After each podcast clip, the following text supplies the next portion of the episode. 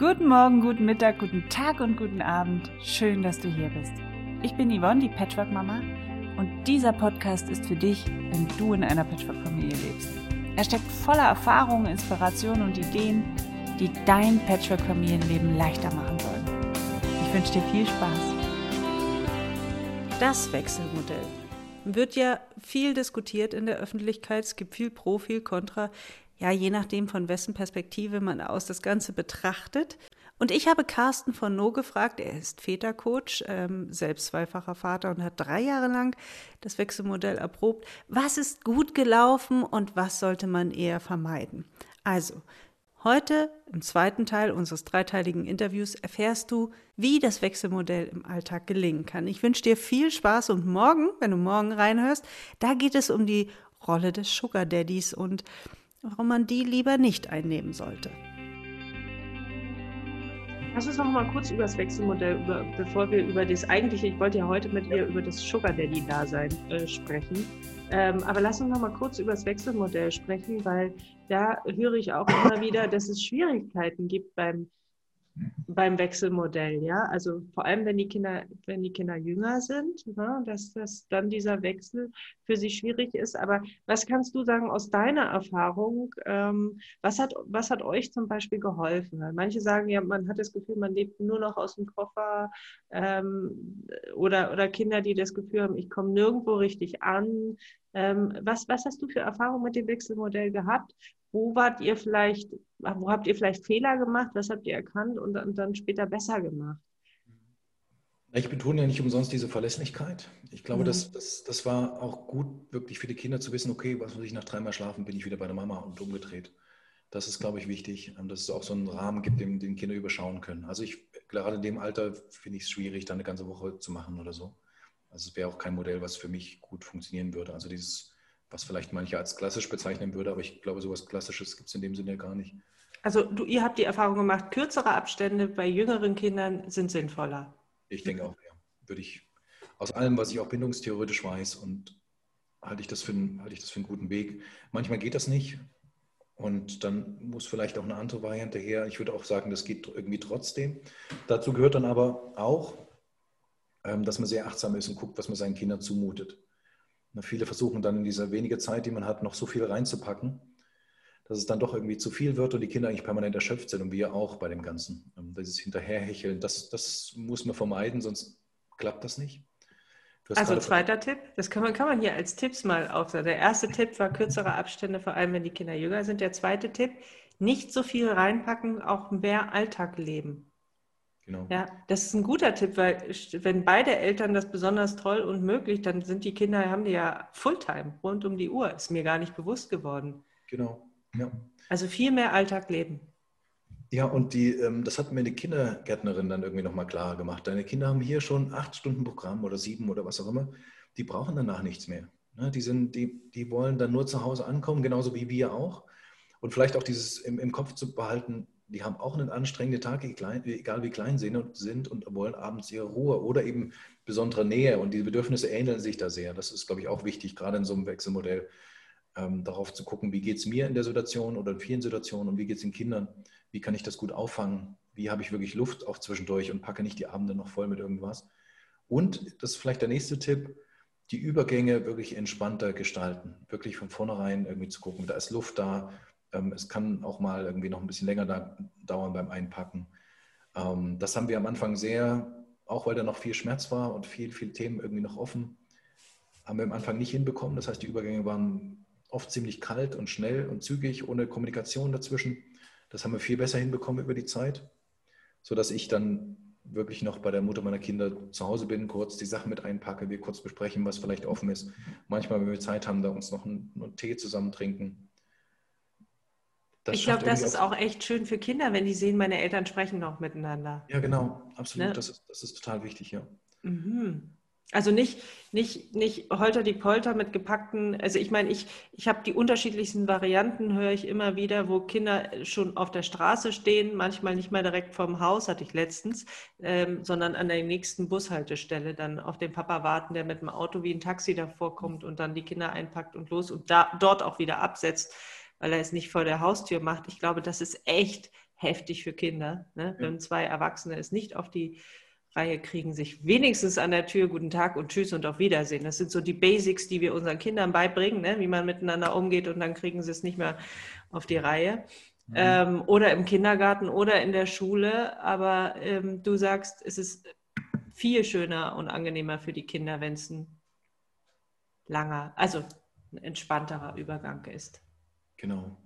Ja, dass die Kinder uns dann gemeinsam nochmal als Eltern erleben. Ne? Auch wenn auf der Paarbeziehung eine Menge schiefgelaufen ist, heißt das nicht, dass wir gut als Eltern zusammen, zusammenarbeiten können. Ne? Mhm. Ich glaube, es ist wirklich verheerend, wenn, wenn, wenn Kinder dann merken, ähm, wir erwarten von denen irgendwie eine Form von Freundlichkeit oder, oder grund, grundsätzlichen Respekt und dann kriegen wir das gegenüber dem, ähm, dem anderen nicht gar nicht hin. Ne? Das ist dann schon heftig. Und wir wissen alle, dass unser Gelaber im Prinzip keinen Einfluss hat. Das, was die Kinder sehen und wie wir uns verhalten, ist viel wichtiger dabei. Kinder atmen auch Atmosphäre, sage ich immer. Ja. Wir müssen gar nicht reden. Genau. Ja. Die können uns super lesen. Ganz okay, genau. das waren drei coole Tipps. Fällt dir noch was ein, wo du sagst, im, im Alltag vielleicht? Wie habt ihr das mit dem Taschepacken und so weiter? Wie habt ihr das da gelöst? Weil das ist auch immer so ein, so ein Thema, dass man sagt, oh, jetzt habe ich wieder was vergessen und, und ähm, die Kinder sind oft damit überfordert. Ich bin da manchmal auch mit noch nach wie vor überfordert, weil, also wir haben keine, wir haben jetzt glücklicherweise zwei schöne Rucksäcke, wo so die wichtigsten Spielsachen mitgehen oder ein paar Sachen irgendwie mit reinpassen. Ähm, für mich fällt es immer noch schwer, Sachen einzukaufen, Sachen, also wirklich Anziehsachen auszusuchen irgendwie und die anzupassen und sowas. Ich bin da sehr viel, weiß ich nicht, funktionaler vielleicht. Und dann gab es auch Zeiten, wo Sachen einfach mal gefehlt haben, auch umgedreht. Und da auch so ein bisschen milde zu sein, dass gerade bei diesen Übergangsphasen das immer nicht so einfach ist, das alles äh, total gut vorzubereiten. Das wäre vielleicht auch so ein Tipp, so ein bisschen Empathie für den anderen, dass eben nicht alles so laufen muss, wie man sich das selber vorstellt. Wir sind unterschiedliche Menschen jetzt, wir haben unterschiedliche Konstellationen, unterschiedliche Leben und wir können die Sachen auch anders angehen. Mhm. Und, für, und dann spielt sich so ein bisschen auch raus, dass manche Sachen eben bei dem einen besser angelegt sind als bei dem anderen. Was weiß ich. Ja, wollte ich gerade sagen. Vielleicht kann man das dann einfach sagen, hey, bitte kauf du die Klamotten, ich übernehme einen anderen Part. Genau. Mhm. Ja. Das ist eine Sache, die, die mittlerweile ganz gut funktioniert in den meisten Bereichen bei uns. Mhm. Ich glaube, so feste ja, so feste Rituale auch beim Nachhausekommen ist, ist vielleicht nicht verkehrt. Ne? Dass, die, dass man mit den Kindern erstmal ins Spielzimmer wieder geht oder dass wir zusammen irgendwie was trinken oder ähm, dass wir am ersten Abend einfach darüber sprechen, was, was in der Woche passiert ist. Ich habe da immer so ein kleines Ritual mit verschiedenen Fragen, wie es denn, ne, was, was, was die Kinder geärgert hat, was mich vielleicht auch geärgert hat, ähm, aber was irgendwie toll gelaufen ist die Woche und was wir uns für die nächsten Tage wünschen würden das, das hilft dann immer so ein bisschen ins Gespräch zu kommen und überhaupt über die Sachen nachzudenken. Und ich kriege dann, habe ich zumindest das Gefühl, so ein, so ein Gespür dafür, was gerade bei den Kindern los ist, wo ich vielleicht darauf achten muss die nächsten Tage. Das ist, glaube ich, wichtig. Und gerade beim Wechselmodell ist das Verabschieden auch unheimlich wichtig. Da lege ich Wert drauf, da legt die Mutter meiner Kinder Wert drauf, dass wir die Gelegenheit haben, uns beim anderen wirklich zu verabschieden. Und da kann es eben sein, dass wenn er noch dreimal sich wieder umdreht, ähm, das ist okay. Ähnlich, ähnliche Situationen haben wir auch im Kindergarten ähm, zu manchen Tagen. Ne? Und das ist dann, das ist dann vielleicht noch gravierender, weil die Bindung im besten Fall dann natürlich noch stärker ist. Und dass wir dem anderen auch die Möglichkeit geben, sich jedes Mal gut zu verabschieden. Ja, und wie, wie, also ist es bei euch vorgekommen, ähm, dass die Kinder auch mal geweint haben oder Heimweh? Wie geht ihr damit um, wenn, wenn das Kind irgendwie sagt, na, aber ich will bei Mama bleiben oder bei Papa und dann ist aber jeweils der andere äh, dran? Wie, wie seid ihr damit umgegangen? Hattet ihr dieses, hattet ihr solche Situationen? Ja, die haben wir auch jetzt noch ab und zu, ähnlich wie das bei uns Erwachsenen auch ist. Es gibt Momente, wo wir den anderen mehr vermissen, mal weniger. Es gibt Momente, wo es uns nicht so gut geht, wo wir vielleicht angeschlagen sind, dann, dann werden wir automatisch vielleicht emotionaler. Wenn wir müde sind, dann, dann kommen solche Themen öfter. Ähm, was gut funktioniert hat, dass ich das auffange, also dass ich in dem Sinne sage, äh, dieses, dieses klassische Spiegeln, ne? ich, ich kann es voll verstehen, dass du die Mama gerade vermisst. Ähm, ihr, ihr, seht, ihr, ihr, seht euch ja bald wieder, ne? dass ich dann so eine Perspektive gebe, dass, dass wir kuscheln, dass ich sie auffange. Und hat dann auch viel damit zu tun, dass sie eigentlich sich Nähe wünschen, die ich vielleicht in dem Moment an dem Tag nicht gegeben habe oder nicht geben konnte. Ähm, dass ich vielleicht dann meine Abendplanung nochmal umgestalte, dass ich bald neben den Kindern einschlafe, dass, die, ähm, dass sie diese Sicherheit haben. Mhm, mhm. Und dass ich das nicht in Abrede stelle, dass es völlig okay ist, die Mama zu vermissen. mhm. und ähm, dass, sie, dass ich die Trauer darüber verstehe. Helfen dann solche Sachen wie, du kannst die Mama anrufen oder mal kurz mit ihr skypen oder so? Macht ihr dann sowas auch? Oder hast du die Erfahrung gemacht, nee, das ist dann nicht gut, weil dann verstärkt sich diese Sehnsucht noch? Wir, wir haben einen festen Telefontermin. Ab letzter mhm. Woche haben wir das auf Zoom umgestellt, weil das doch irgendwie besser funktionieren soll. Zwischendurch haben wir oft die Erfahrung gemacht, es ist nicht unbedingt so wahnsinnig hilfreich, dieses, mhm. dieses Telefonieren, gerade mit, mit Video und sowas. Und dann ähm, ist vor allem ist dann manchmal ein Kind dann doch noch ein bisschen betrübter danach als davor. Mhm. Das ist irgendwie okay und das können wir dann auch wieder gut auffangen. Aber wenn ich merke, das ist für alle mhm. Beteiligten irgendwie eher stressiger, ähm, dann haben wir uns zumindest da entschieden, manche Sachen eben weniger zu machen oder einfach ähm, konzentrierter an einem Punkt. Mhm. Und dass, dass ich die Kinder auch erstmal, dass sie erstmal ankommen bei mir und auch bei ihr, dass wir dann nicht unbedingt am nächsten Tag schon wieder neue, ähm, ja, neue Gespräche irgendwie führen oder neu, neu telefonieren oder so. Okay, ah, okay, finde ich gut. Ähm, also, also wirklich ein schönes Ankommensritual auch, auch schaffen, ne? das haben wir jetzt besprochen und ja, die mitgehen mit der Trauer, wenn das Kind eben sagt, ich vermisse die Mama und mehr Nähe schenken.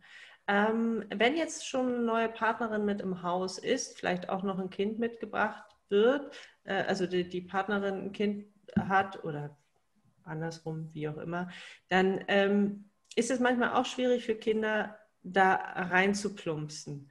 Ähm, ich weiß gar nicht, lebst du das schon? Nee, noch nicht, ne? Nicht, nicht in der Form, nein. no, noch nicht in der Form. Da kann ich sagen, mhm. ähm, aus, aus meiner Erfahrung, nicht Erfahrung, weil ich selber Wechselmodell, bei uns ist nach wie vor das Residenzmodell, aber aus der Beratungserfahrung, was wirklich hilft für solche Kinder, um das nochmal mitzugeben, ist, wenn sie vorgeschaltet exklusive Zeit mit dem jeweiligen Elternteil erstmal verbringen, bevor sie in das neue System kommen. Mhm. Ähm, das finde ich, dann, dann, das ist so dieses Ankommensritual äh, Stufe 1, sag ich mal. Ja? So erstmal, wenn der Papa jetzt dran ist, er holt die vielleicht ab und äh, vielleicht noch nicht gleich nach Hause fahren oder noch nicht gleich ins neue System, sondern wirklich exklusive Zeit. Erstmal mit Papa vielleicht irgendwo jetzt kann man kein Eis essen, Kaffee trinken, Tee oder irgendwas, äh, Park gehen äh, und, und erstmal reden, erstmal ankommen, erstmal sich an die Papa-Energie koppeln und, und, und dann ähm, fühlt sich der Übergang in das neue System auch fließender und leichter an für die Kinder. Und für den Vater, weil der hat ja oft auch diese Sehnsucht nach seinen Kindern und auch die von, ne, von Vaters Seite aus muss ja erstmal gestillt werden. Mhm. Ähm. Das glaube ich, dass es das gut funktioniert. Das ist ja auch auch in Nicht-Patchwork-Konstellationen so. Ja, wirklich genau. auch diese, diese ähm, uneingeschränkte Aufmerksamkeit zu geben. Gerade bei Geschwistern ist es ja ein großes Thema, dass Kinder auch wirklich mal einzeln die Möglichkeit haben, mit ihrem Vater oder ihrer Mutter unterwegs zu sein. Mhm. Und das kann ich mir gut vorstellen, dass das ein gutes Eingangsritual ist, dieses, diesen Moment der, der, der Zweisamkeit. Und ich glaube, es ist auch sinnvoll, dass Väter sich dann noch Möglichkeiten suchen, da wirklich entspannt vorher zu sein. Also gerade in, in, Ehen oder stabilen Ehen ist immer der Kontext, okay, ich komme von der Arbeit nach Hause und muss dann gleich in dem Sinne übernehmen, was mhm. plötzlich da ist, ohne dass ich Zeit hatte, meinen eigenen Ärger und meinen eigenen Stress vom Tag irgendwie loszulassen. Also auch da für sich selber so eine Art Ritual zu suchen, ähm, dass ich halbwegs entspannt nach Hause kommen kann.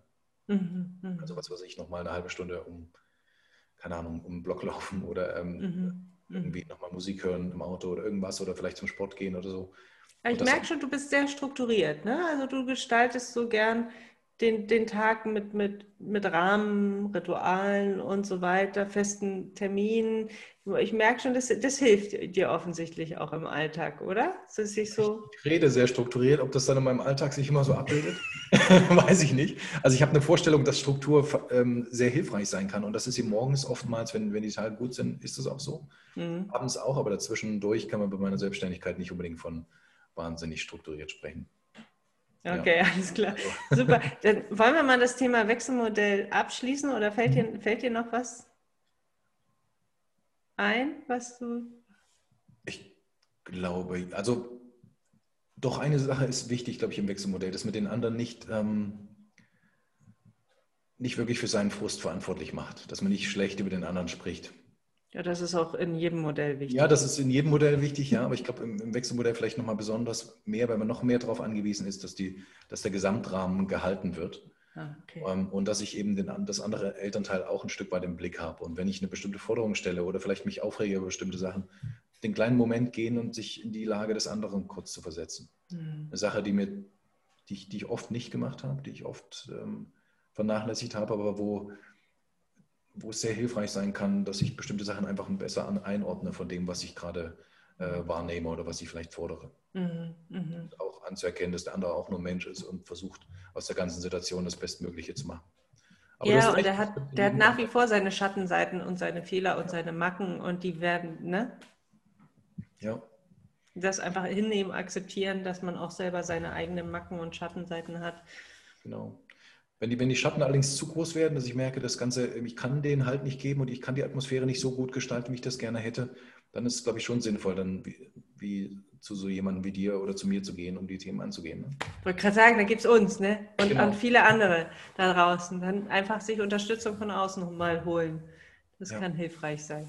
Jetzt, jetzt fällt mir doch noch was ein, gerade wenn ich an meine Vätergruppen denke ich glaube, Mütter haben schon eine ganze Menge Austausch und die sind auch von vornherein in vielen Bereichen dabei, wo, wo Männer unter Umständen noch nicht so dabei gewesen sind. Und gerade nach Trennung, gerade wenn das Wechselmodell dann Ziel ist, kommt viel Verantwortung auf Väter auch zu, denen sie vielleicht nicht unbedingt immer gleich gewachsen sind, wo, auch eine, wo es auch echt eine Lernkurve erstmal braucht, weil dieses 50 Prozent komplett verantwortlich zu sein für alles ist nochmal was anderes, als wenn man so nebenbei in einem selben Haushalt das Ganze macht. Und da glaube ich, ist es wichtig, auch sich wirklich auszutauschen, auch andere Väter zu suchen. Mhm. Auch hm. vielleicht von Familienzentren Vätergruppen einzufordern oder sowas, dass man jemanden hat, ähm, einfach mal zu sehen, die machen das so, ich mache das so, was, was können wir daraus lernen?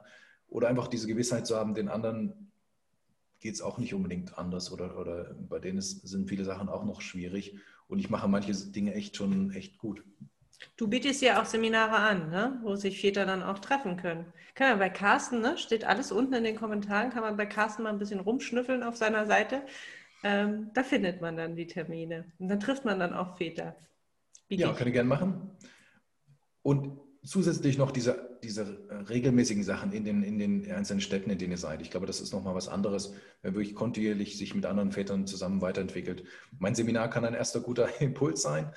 Aber es gibt sicherlich auch in der Region irgendwas, wo ihr euch regelmäßig mit Vätern austauschen könnt, weil das, das kann ich eben nicht leisten aus der Ferne. Wenn dir der Podcast gefallen hat, dann freue ich mich auch, wenn du dir ein bisschen Zeit nimmst und bei iTunes bestenfalls eine 5-Sterne-Bewertung hinterlässt und mir vielleicht auch etwas schreibst, eine Rezension. Ähm, schreib mir deine Kommentare oder eine persönliche E-Mail an yvonne at patchworkmama.de. Ich freue mich auf dein Feedback und bis hoffentlich bald. Tschüss!